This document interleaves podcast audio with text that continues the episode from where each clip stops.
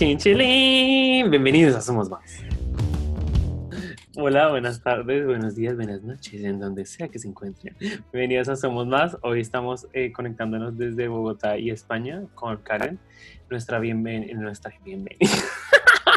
Está duro, está duro. Ven, Raúl, pero di Karen Caro. O sea, Claro, sí, esto, no es, esto no es sí. una entrevista de la W, Karen. O sea, esto es- No, como Raúl no, a punto. No, yo quiero que me digas Karen Caro, administradora de empresas, egresada y trabaja. eh,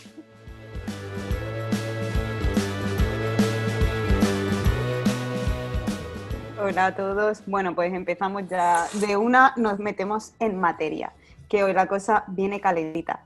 Eh, en especial, quiero decir que voy a intentar eh, tocar el tema con sensibilidad, porque a mí me toca bastante y supongo que a mucha gente.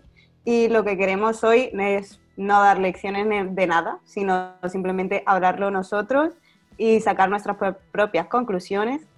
Pero quiero empezar que el tema es un camino y que cada cual puede elegir estar en el camino o no. ¿Y de, De qué acuerdo. tema se trata? Pues hoy vamos a hablar de el amor propio. De acuerdo, es un tema que nos toca a todos y como lo dijiste, Sara, es un proceso eh, que tú decides cómo vivirlo, cuándo vivirlo y cómo hacerlo desde tu perspectiva. Que no todo el mundo sabe cómo llevarlo, entonces hablarlo puede funcionarle para alguien para que sepa que o no todos sabemos llevarlo o funciona llevarlo de alguna manera. Bueno, voy a empezar eh, planteando cosas. Lo primero es que, o sea, creo que hay que empezar definiéndolo, pero no nos vamos a poner aquí rollo, el amor propio es dos puntos, ti, ti, ti. No, sino vamos con ejemplos. Entonces, ¿qué ejemplos de vuestro día a día me podríais dar que es amor propio? Eh, bueno, yo sí quiero hacer como una descripción de lo que yo considero, porque creo que esto es algo como muy personal, Sí, eh, para, que, que es para mí. Entonces, yo sentiría que es como una decisión, como de mi, desde mi mundo, desde el mundo de Karen, es como una decisión de hacerme responsable de mis emociones, desde cualquier perspectiva. O sea, yo puedo decir que el amor propio, desde el amor como pareja, desde mi trabajo, eh, desde mi físico, eh, para mí es como la decisión de hacerme responsable de mis emociones. ¿De qué emociones? Cualquiera que en mi mundo me esté afectando. Ok. Miren, Ok. yo la- para, para responderte la pregunta, Sara, yo lo voy a responder así súper fácil. Y es que yo creo que para mí, la responsa- para para mí el amor propio significa responsabilidad. Y por eso es que muchas veces me doy cuenta que yo soy como tan estructurado y me cuesta como relajarme. Inclusive aquí que es un montón de amigos que la queremos pasar bien, pero me como que me obligo a que tengo que ser y tengo que hacer perfecto. Porque siento que para mí el amor propio es eso, es- el ser responsable sobre mis actos. Digamos que yo voy a dar como un concepto un poco más rudo, pero hacia lo mismo. Que es que para mí el amor propio es no dejarse morir. Porque si yo quiero puedo estar todo el día acostado en la cama porque no tengo trabajo. Y siento que eso sería como una bomba a futuro que no me va a servir para nada. Entonces, caso personal, es, o sea, mi ejemplo, mi mejor ejemplo, soy yo en mi forma de vivir. No tengo trabajo, pero eh, nada, toca levantarse, me encanta escribir, tengo una cuenta de escritos y eso me desahoga, eso me funciona. Entonces me inventé mi propia manera para solucionar mi vida sin que tenga muchos cambios ni nada de eso, sino que me empiece a sentir cómodo conmigo mismo. O sea, mi mejor versión de mí es la que tengo enfrente y no tengo ningún problema con eso. Ahí dices algo muy importante y es que te encontraste como la forma o la fuga de dónde refugiarte y es escribiendo. Entonces aquí es donde tú decides a qué le das valor. Entonces tú le das valor a quedarte en tu pensamiento de no tengo trabajo, no tengo que hacer, o le das valor a lo que realmente te hace fuerte y lo que realmente te hace feliz, que es escribir. Entonces siento que también depende mucho de eso, tú a qué le das valor.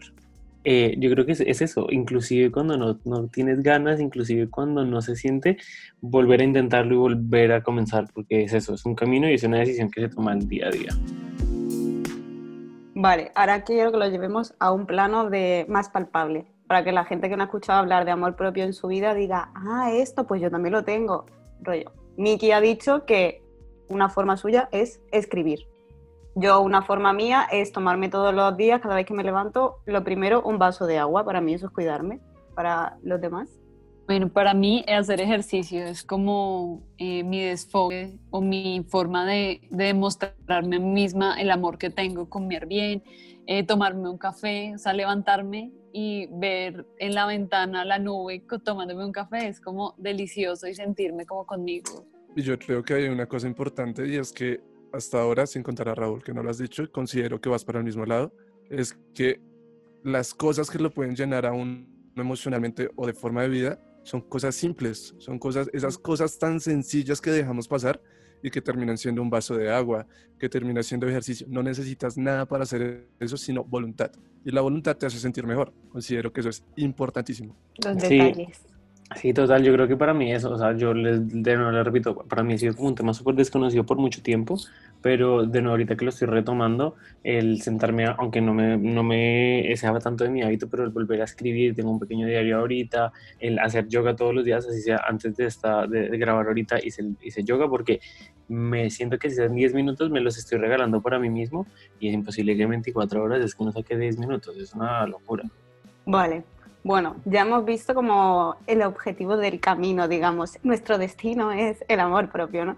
Pero algo que se me hace súper curioso y os quiero preguntar, porque yo no tengo la respuesta, de por qué estamos aquí hablando de esto, o mejor, si alguien nos habló y por eso dijisteis, ah, también me tengo que querer, es verdad, existe esto, o fuisteis al psicólogo o en el cole, que no, no lo creo, pero, o sea, ¿cuándo empezasteis a hablar del amor propio y por qué hoy estamos aquí hablándolo? Eh, bueno, siento que hoy en día es un tema muy de moda, no sé chicos, ustedes están de acuerdo conmigo, no de moda, sino es algo que es muy comentado y también siento que es a, partir de la influencia de las redes sociales. No sé ustedes qué opinen de eso. Total. Por las comparaciones y las frustraciones que esto mismo nos genera. Las redes sociales las puedes usar como una herramienta maravillosa y puedes encontrar personas que te inspiran, que te motivan a hacer ejercicio, a hacer yoga, a meditar o algo súper cool para ti. O también personas que no te aportan nada y al contrario te generan una frustración, una angustia, una ansiedad horrible. Entonces siento que ahorita es un tema muy hablado a partir de, las, de la influencia de las redes sociales. Es que bueno, yo llevo mi, mi situación a otro punto que lo veo más por la soledad la soledad te puede llevar a dos caminos, que es casi lo mismo de las redes sociales. O te llevan a hundirte más y chao y vas perdiendo si no buscas ayuda. O en mi caso la soledad lo que me hizo fue el, venga, yo me tengo a mí. Por cosas de la vida, mis amigos más cercanos de una u otra manera se alejan en ciertos momentos. Entonces llega algún momento de mi vida donde termino solo y tengo que pensar en soluciones. Y mi solución fue empezar a hacer algo que me gustara. Entonces no lo veo porque alguien me lo dijera o eso, sino que en mi caso personal es más el hecho de aprendí a vivir conmigo mismo, aprendí a estar solo conmigo mismo, a escuchar mi cabeza. Y en ese momento como que empiezo a, realizar cosas y a hacer ideas que me empiezan a solucionar mi punto emocional. Yo lo que iba a decir ahí es que creo que hay un, un común denominador que no me di cuenta que todos lo teníamos, pero creo que es un poco la soledad. Yo siento que en mi, en mi en mi corto camino, lo que me llevó a este mundo fue eso, precisamente la soledad, de que llevo siete años viviendo fuera del país, desde mi familia, que soy muy apegado a mi familia. Y ojo, yo quiero aclarar porque me parece necesario, ya que yo mismo metí el tema de la soledad, y es, la soledad está infravalorada, estar solo no es estar mal. Y es que en serio quiero recalcar mucho eso, porque yo mismo llegué a pensar, ¿por qué carajos estoy solo? ¿Qué pasó? Y no, eso no está mal. Hay momentos donde tienes que convivir contigo mismo y ya, no necesitas absolutamente nada más y no está mal, eso te hace crecer. Que igual está bien no sentirse bien, o sea, como eh, sentirse solo, o sea, está bien. Igual yo creo que todos en algún momento de nuestras vidas nos hemos, hemos estado solos y nos hemos sentido solos, porque no es lo mismo sentirse y estar solo. Uf. Ya.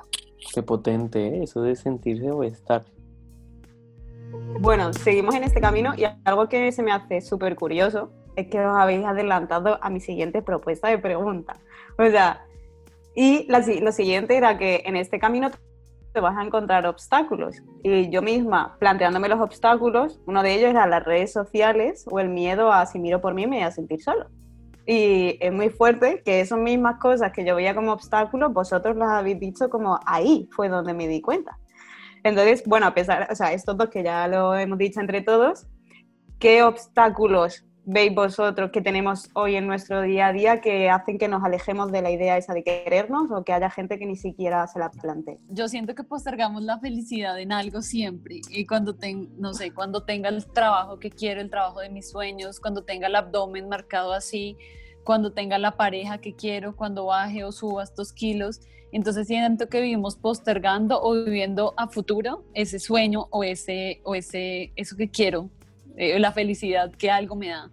Entonces siento que postergar como nuestros sueños en algo o poner nuestra energía en algo siempre nos hace como, como que bajemos nuestro, como nuestro nivel de energía. Frustración también constante. Y frustración.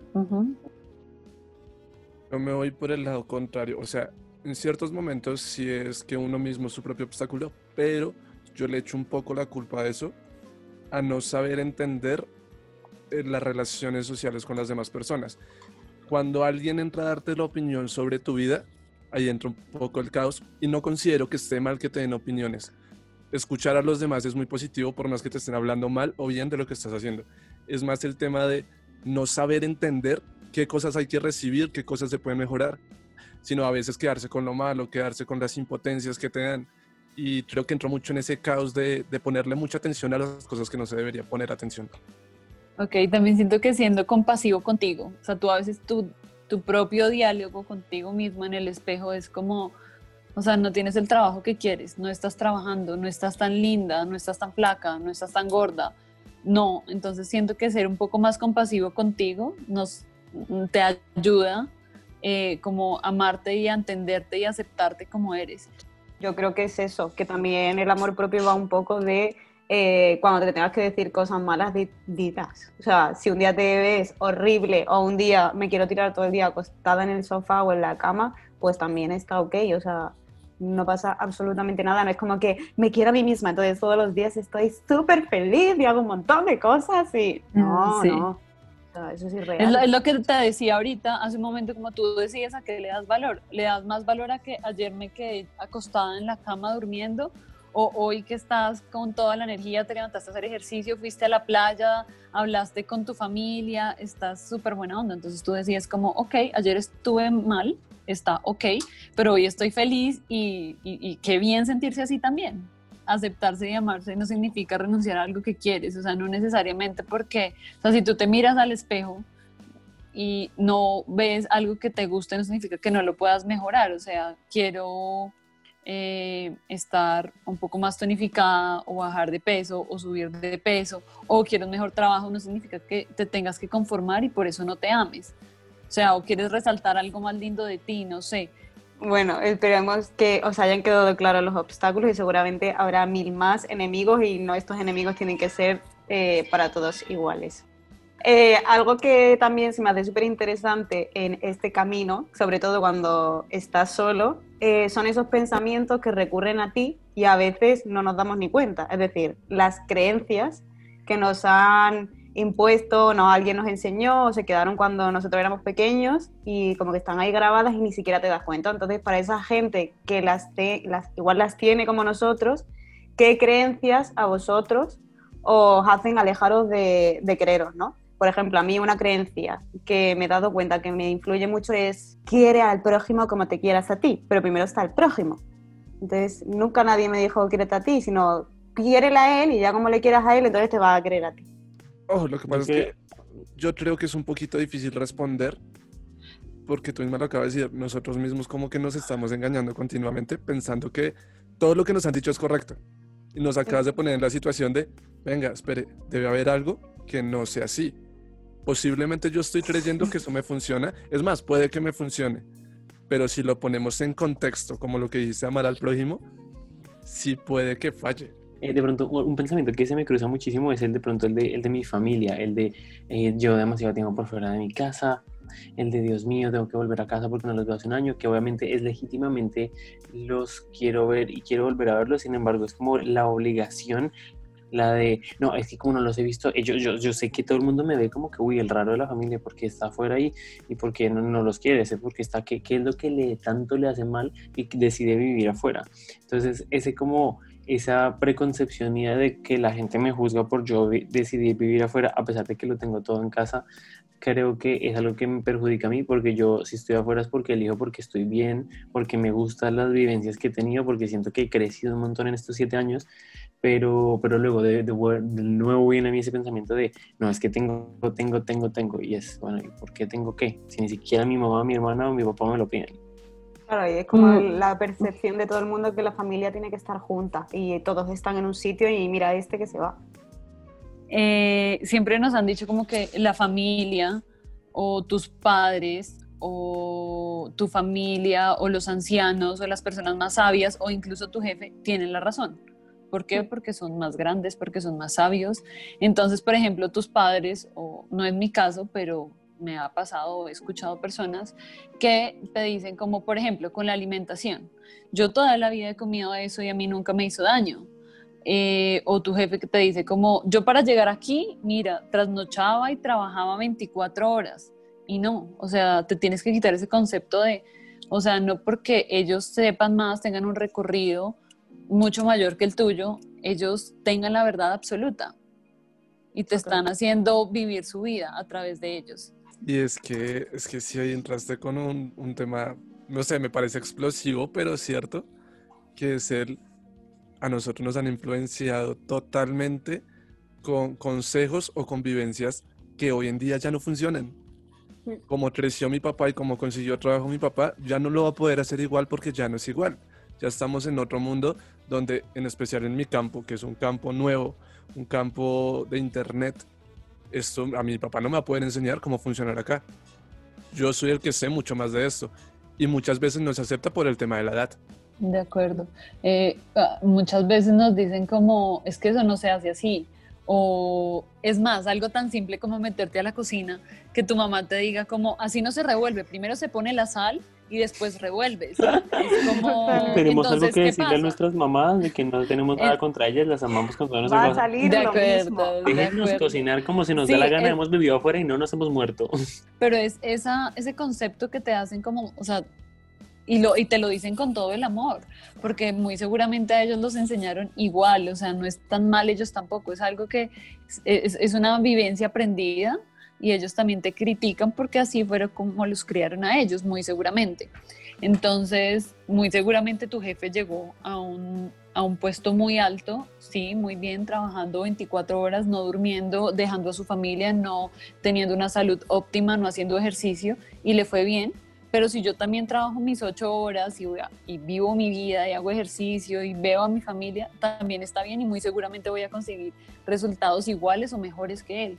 Bueno, ya para ir, o sea, acabando, lo único que este tema, veo que le voy a echar una mano, voy a ser amiga del diablo en este caso. Y es verdad que también la gente que está en esa posición alta, o cuando tú eres padre, madre, o por ejemplo en mi caso hermana mayor, también está la creencia de que como cabeza de familia tienes que hacer X cosas y decirle a tus subordinados o a la gente que está por debajo de ti X cosas. Y también eso creo que te aleja del quererte a ti mismo, porque como hermana mayor tienes que ir a cuidarle, tienes que saber dónde está. Y es como, mierda, ¿y yo para cuándo? Dejas de ser tú. Eres la hermana mayor, o sea, a mí ni me llaman por Sara, soy Tata. Y es como, ¿dónde estoy yo? Pues ya que hemos emprendido este camino juntos, amigos, así me pongo ya filosófica, eh, para finalizar, quiero que para la gente si le puede servir o si no, pues nos lo llevamos nosotros mismos, eh, que le demos como tres consejos o tres cosas que vosotros apuntaríais en la primera página de esa libreta que abrís por las mañanas o que lo, o lo pondríais en vuestro escritorio en la pared o en la nevera incluso para verlo. Tres cosas que os recuerden, mierda, tengo que mirar por mí. Primero estoy yo. Bueno, yo empezaría con el amor propio es una decisión diaria. Eh, también decir no está bien, también es amarte, amarte a ti, tu tiempo. Eh, y también podría decir que la mente, el poder de la mente es increíble. Entonces, esto va muy unido al primer punto que es una decisión diaria.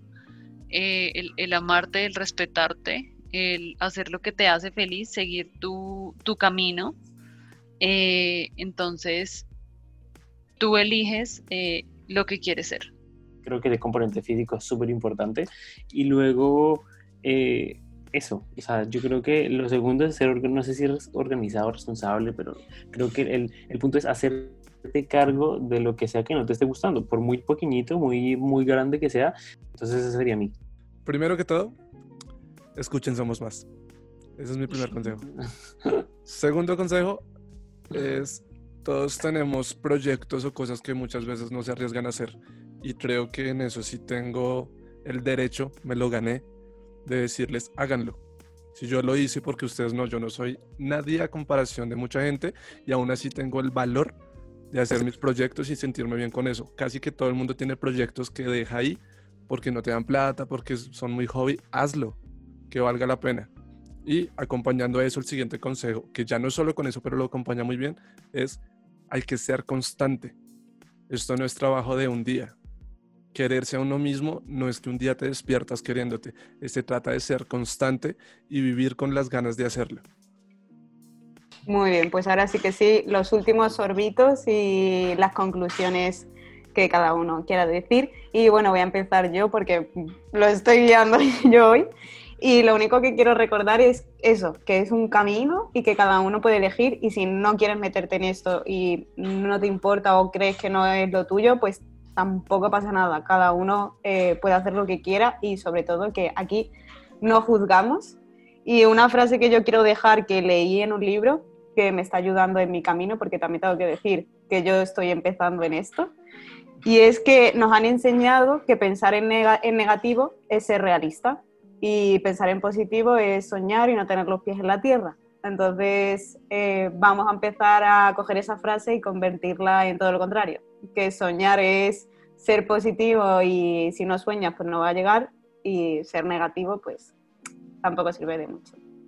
Gracias, Sara, por tu aporte y gracias por la invitación, chicos. Eh, pues una frase que había anotado, no recuerdo si es de Albert Einstein, eh, es si estás buscando resultados distintos, no hagas siempre lo mismo. Eh, si tú quieres cambiarlo, quieres cambiar algo de ti, hazlo desde el amor, desde la compasión hacia ti mismo. Esto va muy enfocado a las mujeres, chicas, lo que les voy a decir. Si quieren bajar de peso, si quieren cambiar algo físico de ustedes, háganlo desde el amor, busquen el mejor nutricionista, busquen, no sé, si quieren hacerlo, el mejor cirujano, si tienen algún problema emocional, busquen el mejor psicólogo, o sea, no se queden con nada y cambiar las cosas está bien. Yo tengo una filosofía de vida, de por si la tengo tatuada, que se dice en su frase, si siempre te dices nunca, nunca será siempre es un cuento, no se los voy a decir, es muy largo, búsquenlo. Pero en la forma corta o, la, o el mensaje que yo puedo dejar en base a esta filosofía es, si quieres tocar el sol, lo puedes tocar, que nadie te diga que no puedes. Y así con todo.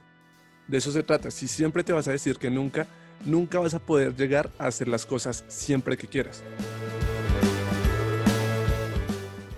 Pues muchas gracias chicos, esto es todo por este episodio y como ya saben y si no lo saben os lo recuerdo, seguid escuchándonos porque habrá mucho más. No queremos dar lecciones, solo queremos reunirnos, pasárnosla bien, que espero que os la hayáis pasado bien a pesar de la densidad del tema y eh, en redes sociales, en WhatsApp, eh, por la calle si quieren poner, queréis, hacemos pegatinas, las podéis colgar, las farolas, en la parada de autobuses, donde queráis, pero compartirnos que por ahora pues somos un poquito chiquititos.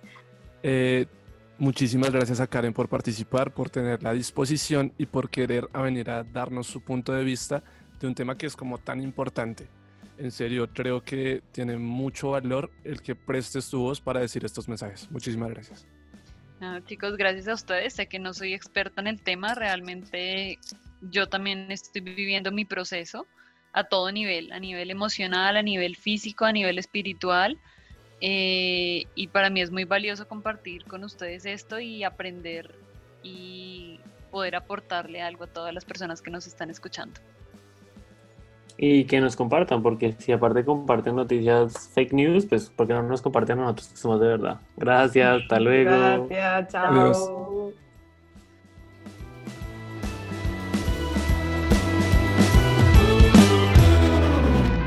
Bienvenidos muchachos, es un gusto tenerlos acá. Espero, espero se encuentren muy bien. Y con... Marica, no, es muy difícil, Sara. Ahora me entendéis.